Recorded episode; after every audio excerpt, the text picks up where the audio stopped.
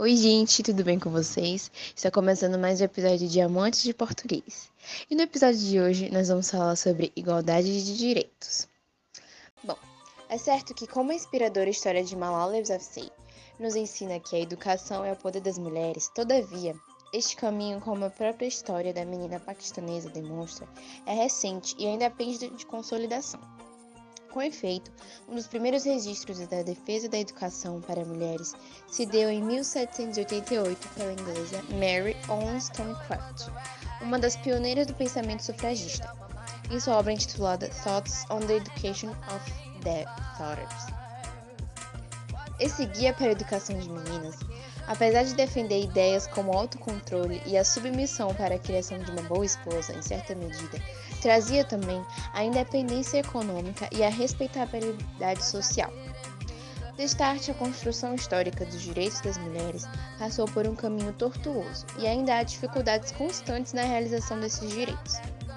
Em termos de história brasileira, a educação para meninas não ocorre em conjunto com o surgimento das primeiras escolas presentes já no período colonial que eram exclusivamente masculinas.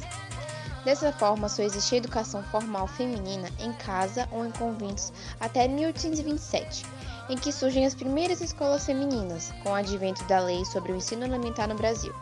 Mesmo que, no entanto, essas escolas seriam obrigatórias apenas para as vilas e cidades mais populosas, privilegiando os estudantes de áreas urbanas.